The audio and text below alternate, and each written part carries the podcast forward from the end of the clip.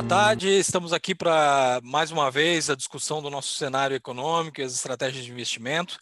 É, eu sou o Marcos Molica, responsável pelos fundos multimercados aqui do, do Opportunity. Vou passar a palavra agora para o nosso economista-chefe, Marcelo Fonseca, que vai fazer é, um, um, breve sumário aí do nosso cenário econômico. Em seguida, eu retomo com as implicações para o cenário de investimentos. Obrigado, Molica. É, bom, pessoal, boa tarde a todos. É, obrigado pela disponibilidade de vocês. Eu sou Marcelo Fonseca, sou economista-chefe do Opportunity Total. Vou dividir com vocês a, a nossas impressões a respeito do cenário econômico. Bom, é, como vocês sabem, é, nós temos há, há um bom tempo trabalhado com um cenário econômico global é, bastante construtivo, caracterizado por um crescimento econômico bastante robusto e condições financeiras bastante estimulativas, o que vem beneficiando bastante o comportamento dos ativos de risco. É, entretanto, nos últimos meses, nós temos destacado o surgimento de alguns é, desafios, alguns fatores que vem, é, na nossa visão, tornando esse cenário é, um pouco mais complexo. No mês de outubro, em particular, a gente é, pôde assistir o recrudescimento desses, desses eventos. Em primeiro lugar, o que nós vimos foi uma intensificação da, da, dos problemas que envolvem ah, os descompassos entre oferta e demanda, é, dito de outra forma, os, os gargalos nas cadeias de, de suprimento é, globais. Nós vimos, e por diversas medidas, desde as métricas de é, congestionamento nos principais portos dos Estados Unidos e da Ásia, assim como medidas referentes ao atraso de pedidos é, atraso na entrega de pedidos. Nós, nós temos assistido um agravamento é, dessa situação de, de gargalos é, na cadeia, nas cadeias de suprimento. E, a, além disso, o que nós tivemos em outubro também foi um, é, é, uma é, expansão desses problemas para o mercado de energia, em particular o, o mercado o, do, do, petróleo e, e, também, de maneira mais intensa até, o mercado de gás natural. O que nós temos defendido há algum tempo é que esses descompassos, eles têm um pano de fundo que vai além simplesmente do, do, de um problema de, de restrição de, de oferta, que tem é, contribuído bastante para o agravamento desse, dessa questão, um, é, o aumento substantivo que nós tivemos na demanda demanda agregada é, desde o início da, da pandemia, muito estimulada é, pela expansão fiscal, que tem sido e que foi muito é, violenta é, em boa parte do mundo, certamente nas economias avançadas e em, em algumas economias emergentes, mas também uma expansão monetária que foi sem precedentes, com cortes agressivos de juros e expansão dos programas de é, quantitative easing. Bom, esse ambiente criou uma demanda agregada bastante forte, que a gente pode é, verificar com os níveis de vendas no varejo, até os níveis de, de investimento retomando ou até superando os níveis é, pré-pandemia, que juntamente com problemas de desorganização na, na, na, nas cadeias produtivas, contribuíram aí para o ressurgimento de pressões inflacionárias bastante significativas. E o que nós vimos no mês, nas últimas semanas, especialmente em outubro, foi uma, é, uma mudança importante na avaliação, no diagnóstico dos bancos centrais a respeito dessa desse problema. Inicialmente, os bancos centrais se mostravam bastante confortáveis com é, o ressurgimento dessas é, pressões inflacionárias. É, boa parte desses é, das autoridades monetárias é, se colocavam numa posição confortável, dispostos a, a digamos, a aceitar de maneira até passiva um aumento na, na taxa de, de inflação corrente, é, defendendo a ideia de que esse aumento seria transitório e que, com o passar do tempo, a restauração da situação de normalidade nas cadeias de suprimento iria levar a um é, arrefecimento da, da inflação. Bom, mais recentemente a gente viu uma mudança importante no, no diagnóstico, com vários bancos centrais passando a assumir aí um, um, um papel importante na linha da, do que nós defendemos é, desde o último, nossa última conversa, que é uma contribuição importante da, da demanda agregada. Nesse sentido, o que nós tivemos foi, é, no lado do, das economias é, emergentes, uma intensificação do grau de aperto monetário e, é, em alguns casos, como é o caso, por exemplo, do Brasil, da Rússia e do Chile, com é, os bancos centrais sinalizando que deverão é, levar as taxas de juros para níveis até bastante contracionistas.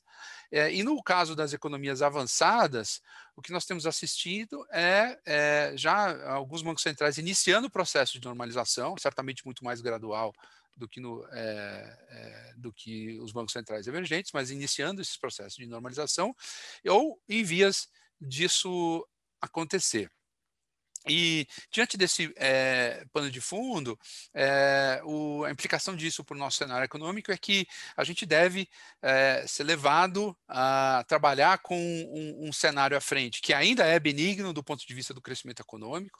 Como o Marcos vai comentar para vocês, ele ainda é favorável é, para a dinâmica de preços é, é, de ativos, porém ele, ele apresenta mais volatilidade, já com as taxas de juros começando a, a subir. agora, trazendo esse, essa discussão para o cenário doméstico, como vocês sabem, a gente vem adotando uma posição já de um ceticismo grande com o ambiente local é, por diversos fatores, mas em especial pela o aumento da, da, da, incerteza fiscal, que no mês de outubro se tornou em um fato concreto, ou seja, as dúvidas quanto ao compromisso político é, do, do meio político com é, o regime fiscal, elas acabaram se traduzindo numa, em medidas que de fato vieram a enfraquecer esse regime fiscal, o, o teto, representado pelo teto de gastos, com a elaboração da PEC dos precatórios, que, entre outras coisas, é, admite um, é, um furo, admite uma escorregada no, no, no, no, teto de gastos.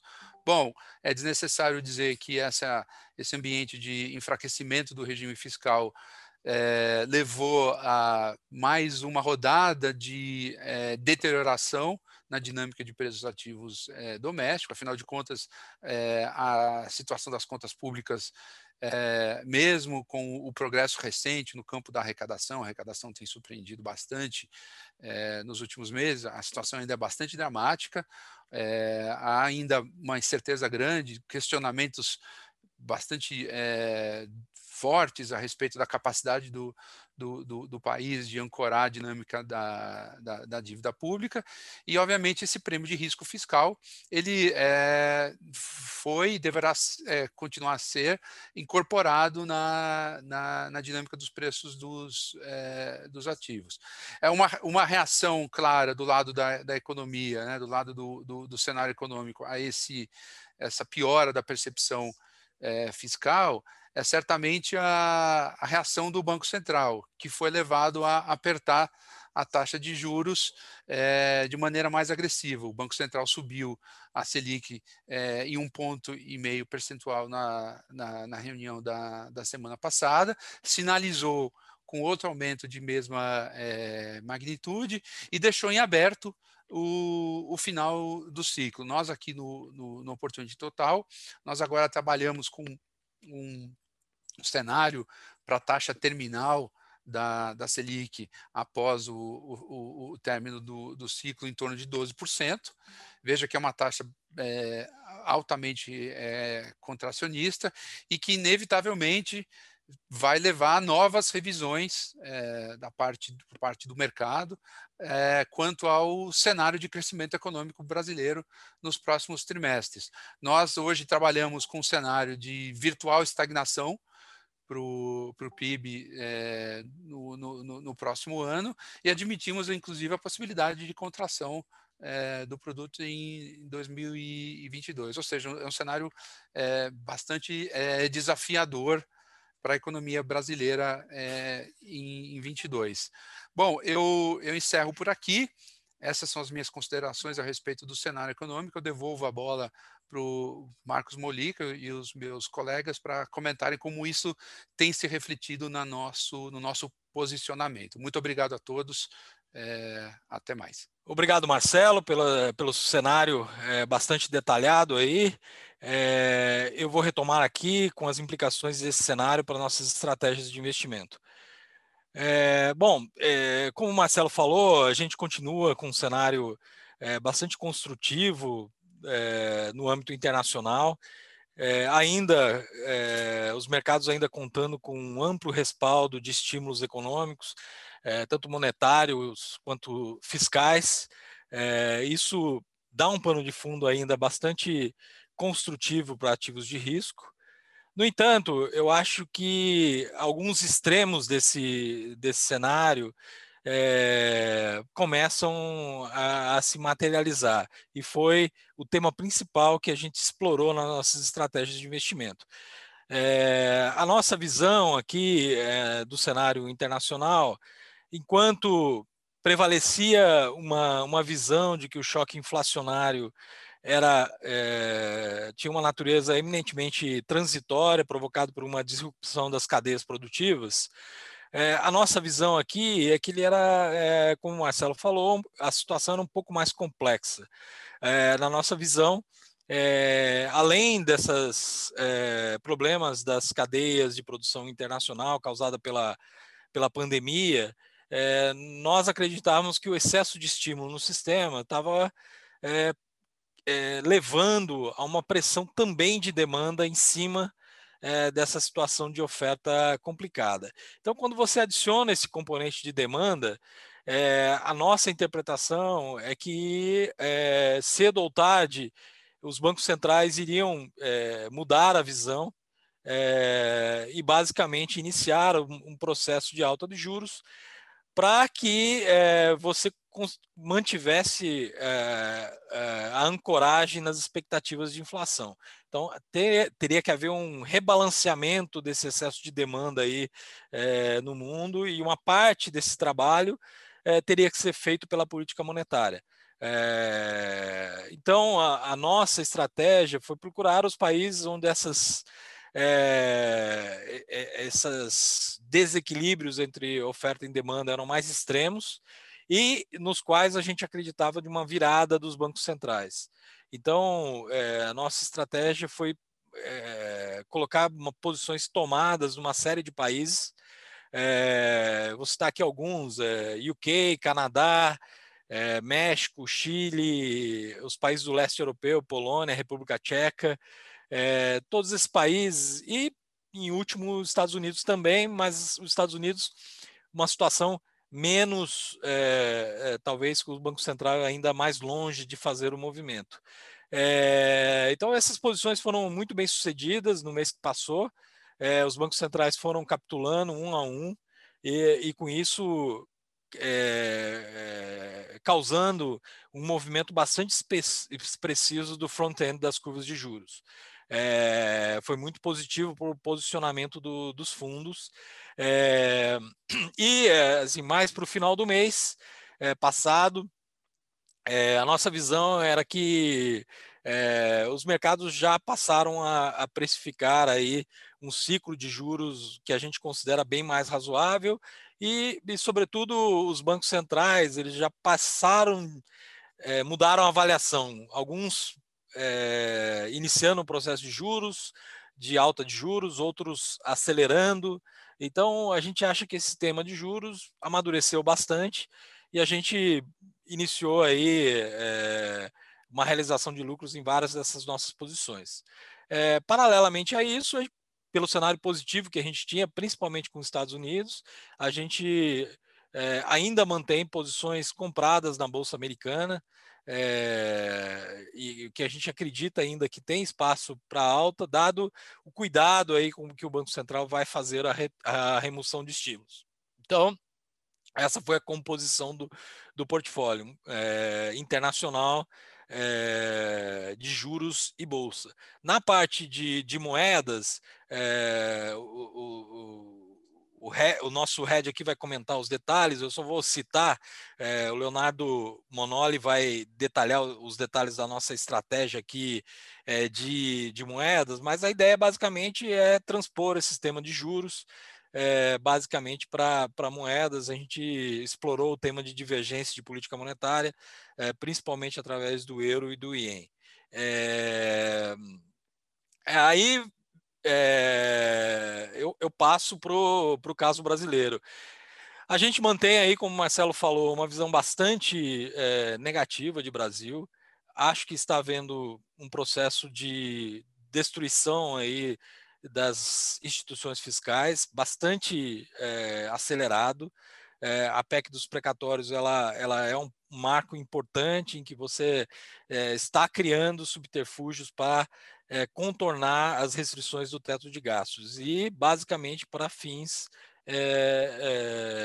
políticos, basicamente. Então, a nossa visão é que isso é, vai levar a, a, uma desancoragem de, de expectativas. Eu acho que a credibilidade é seriamente abalada, é, vai colocar pressão no câmbio e vai piorar uma situação que já estava bastante delicada, que é a, a alta da inflação. Com isso, fazendo o Banco Central é, a levar os juros a patamares bastante restritivos. a gente está é, pensando aí num ciclo que pode terminar com a Selic perto de 12% e ainda com chance de novas acelerações aí por parte do Copom. Então, assim, um cenário complicado que com esse nível de taxa de juros, eu acho que, é, em primeiro lugar, é, eu, eu acho que aumenta razoavelmente a chance de a gente ter uma recessão ano que vem, a gente já está projetando um PIB negativo. É, e e, e, essa incerteza toda aumenta o prêmio de risco do país é, de maneira persistente. Então, um cenário bastante negativo para equities na nossa visão. É, tanto o prêmio de risco, taxa de juro real, quanto a, expectativa de lucro aí da, da, da, das companhias tende a, a, sofrer um impacto bastante negativo e com isso no, o valuation da bolsa aqui vai ficar pressionado. Então, nossa, nossa decisão foi o mês passado, já há algum tempo, cortar a exposição direcional em, em Bolsa Brasileira. É, e a, até ter um viés de, de estar short em momentos que a gente acha apropriado mais taticamente. E também, é, e o, o Leonardo vai comentar, é, temos operado taticamente comprados em dólar nesses momentos de estresse como uma forma é, de aproveitar aí o, o, os movimentos mais pessimistas do mercado. Então, basicamente, assim, nosso nossa estratégia aqui, no, do ponto de vista, é, olhando um pouco de fora, é, é, desenfatizar Brasil, sair bastante da exposição brasileira, é, ter um viés até negativo de, de nos momentos mais difíceis aí estar tá operando contra o Brasil. É, e buscar os casos que a gente está vendo com mais clareza, que são os casos no mercado internacional. A gente pegou esse muito bem essa movimento de juros e o movimento das bolsas internacionais também vem sendo bastante positivo para o nosso portfólio. Então, é um momento que a gente, a nossa diversificação internacional vem gerando resultados expressivos aí é, em termos de alfa para o nosso fundo. E, e, isso é, em linhas gerais, a estratégia que a gente vai manter daqui para frente. Muito obrigado. É, eu passo a palavra agora para o é, Frederico Catalã, que vai comentar a nossa estratégia de juros. Oi, pessoal, tudo bem? Eu vou comentar aqui rapidamente as nossas posições no mercado de juros, doméstico e internacional. Vou começar pelo mercado doméstico. Eu não vou me estender muito, que, como o Molica e o Marcelo já comentaram, não foram posições muito relevantes para a gente nesse mês é, e eles já descreveram um tanto o cenário. Mas passando rapidamente, o principal evento foi essa história toda da deterioração fiscal, que levou o Banco Central a acelerar o ritmo de alta na Selic. Ele subiu 1,5% para 7,75%, acelerando no ritmo de 100 bases. Ele sinalizou uma alta na mesma magnitude para a reunião seguinte, e, mas isso assim não foi lido como rocket pelo mercado. O mercado já tinha algumas apostas para altas de maior magnitude, até de dois pontos percentuais, Então, assim, apesar desse choque de juros e de uma taxa terminal bem mais alta, o mercado hoje precifica em algo acima de 13%, e a gente está em torno de 12% aqui, o oportunidade total, mas não foi lido como rocks pelo mercado. É, o motivo por todo esse ajuste, acho que eu não preciso complementar o que o pessoal já comentou, esse um quadro de inflação muito desafiador ainda e a deterioração fiscal acentuada. É, apesar de tudo isso, a gente vê um certo exagero no movimento de preço do mercado, principalmente para as próximas reuniões, e a gente montou taticamente uma pequena posição aplicada na parte curta da curva de juros do Brasil. Agora eu vou passar para os mercados internacionais, que foram mais importantes na, na nossa alocação de risco nos mercados de juros nesse mês.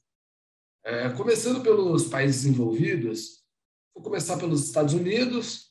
Desde a reunião do Fed no final de setembro, os Estados Unidos vem, vem passando por um ajuste importante na curva de juros, uma abertura relevante, principalmente na curva curta, o mercado antecipando bastante a expectativa de alta de juros para 2022, agora o mercado já tem duas altas de juros precificadas em 2022, isso desde aquela reunião que o Fed sinalizou o início do tapering para novembro. Agora, nesse começo de novembro, teve a reunião do Fed, ele confirmou o início do tapering para esse mês, no ritmo de 15 bilhões de dólares de redução por mês, que nesse ritmo acarretaria na, no fim do QE em junho de 2022, isso em linha com o que o mercado já esperava, então sem, sem muita novidade. A gente aproveitou para reduzir pedaço dessa posição nossa tomada na parte curta da curva de juros americana, mas ainda temos uma exposição. O, agora passando para o Canadá, que foi outro caso de país de G10 que a gente teve posição, a gente montou uma posição em outubro, tomada na parte curta da curva de juros canadense. O Canadá, assim como vários dos outros bancos centrais que eu já comentei com vocês, também vem passando por um cenário de inflação mais alta, mercado de trabalho e atividade como um todo recuperando muito rápido, muito acima do esperado. E ele já vinha retirando um pouco do estímulo monetário, ele já vinha reduzindo o ritmo do QE. Isso já de alguns meses para cá. Mas em relação à taxa básica, ele não, não tinha começado a subir e sinalizava alta só lá para o final de 2022. Agora, na reunião de outubro, ele, ele ficou um pouco mais rockish, ele encerrou o QE e sinalizou uma antecipação da alta de juros. Falou que, ao invés de ser no final do ano que vem, seria no começo do ano. Isso promoveu um ajuste importante na curva de juros deles, e foi bem positivo para a nossa posição e a gente aproveitou a oportunidade para zerar nossa exposição a Canadá. Agora eu vou passar para os casos de países emergentes, que foram nossas principais posições, têm sido nossas principais posições, como eu já vinha comentando, é, porque eles estão bem à frente do ciclo de política monetária. Assim, eles estão retirando estímulo muito antes dos países envolvidos e eles estão sendo forçados a acelerar o ritmo da retirada de estímulos, subir mais do que subir mais e mais rápido do que eles vinham comunicando há uns meses atrás. É, começando pelo México, o México ele teve no final de setembro a reunião do Banco Central, que subiu 25, com um membro que votava contra subjuros virou voto para votar a favor. E depois saíram as minutas dessa reunião. As minutas vieram com um tom mais rockish no nosso entendimento é, os membros que antes discutiam mais um ajuste de política monetária, discutiam uma pausa, começaram a trazer discussões de aceleração de ritmo de alta, discussões de levar a taxa num ciclo até uma taxa terminal no território restritivo, ou seja, acima da taxa considerada neutra. Então, a gente entende que o Banco Central está mais rock, está reconhecendo a necessidade de um ciclo, os dados de inflação continuam vindo pressionados, e ele é um cara que sofre muito quando tem esse movimento de abertura de taxa global. Então, assim, foi, foi um caso também que teve uma contribuição importante para a gente nesse mês agora de outubro, e a gente mantém uma posição tomada na parte curta da curva de juros mexicana. Agora eu vou passar para o Chile. O Chile teve como principal evento a reunião do Banco Central, no começo de outubro, nessa reunião, o mercado esperava que ele subisse 0,75, que nem no anterior, ou acelerasse para 100, 100 meses a alta. Ele surpreendeu o mercado, ele deu uma alta de 1,25, levando a taxa básica para 2,75. Isso foi lido como bastante rockish, trouxe uma discussão também de inflação com pressão de demanda, como o Marcelo e o Marcos comentaram, é uma coisa que os bancos centrais têm reagido, a não ser só uma inflação de choque de oferta. Isso promoveu um ajuste na curva, mas em seguida o Banco Central disse que depois que chegasse a taxa neutra, ele está a um ponto do que ele considera de taxa neutra, ele poderia desacelerar o ritmo. Nas minutas, a discussão parece que ficou entre dar uma alta de 1% ou de 1,25% que nele deu. Tudo isso o mercado entendeu como assim, um pouco menos rocks do que o comunicado. E, então, assim, a gente aproveitou para zerar essa posição em Chile, foi uma posição que a gente carregou por bastante tempo, mas a gente acha que já teve um movimento muito grande. Os riscos da, do projeto de quarta retirada dos fundos de pensão, um projeto bem negativo do ponto de vista fiscal para o Chile, e das eleições presidenciais agora em novembro, eles continuam na mesa, mas assim, a gente entende que muita coisa já foi precificada. A quarta retirada, agora a votação no Senado está bastante incerta, a gente não sabe, o mercado não sabe se vai ser aprovado ou não. Então, parece um caso que já andou bastante, a gente saiu dessa posição. E, por fim, eu vou comentar a Polônia, agora no leste europeu, que foi uma posição bem importante para a gente também.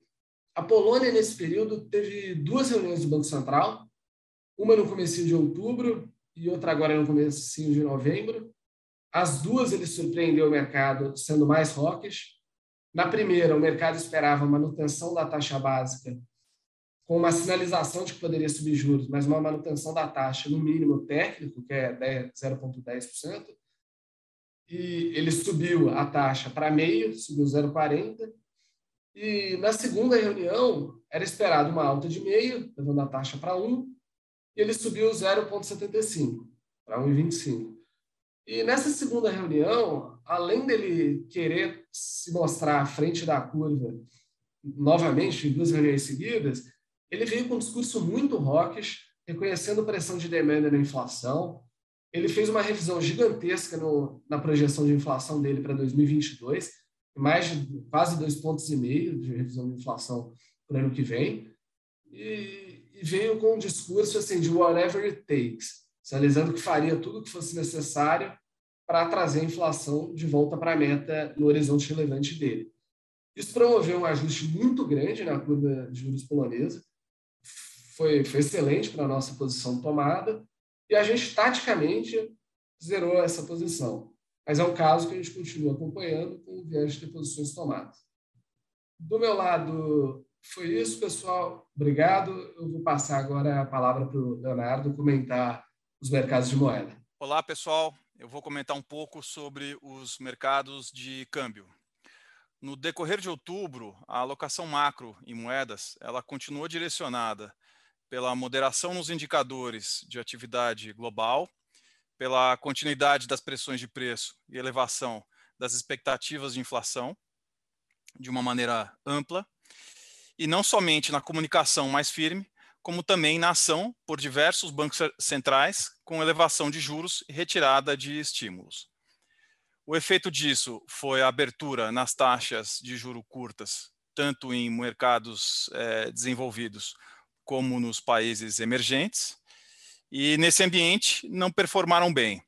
Tanto as moedas de G10 com bancos centrais que estão mais distantes de uma retirada de estímulos, como as moedas de emergentes com economias é, ainda em, em, frágil recuperação. Tá? Então, tendo isso em mente, é, eu tenho algumas posições de FX para comentar. Primeiro, sobre o real, nós seguimos com uma visão semelhante a, aos meses anteriores, tá? onde o Brasil segue com riscos controlados na questão da pandemia, o Banco Central segue com ciclo de alta de juros, buscando taxa terminal em nível restritivo, é, mantemos uma leitura é, de atividade mais fraca para o ano de 2022, E essa confusão política sobre pautas econômicas é, segue trazendo muito estresse aos preços dos, dos mercados locais, é, e isso ocorreu durante todo o mês de outubro. Tá?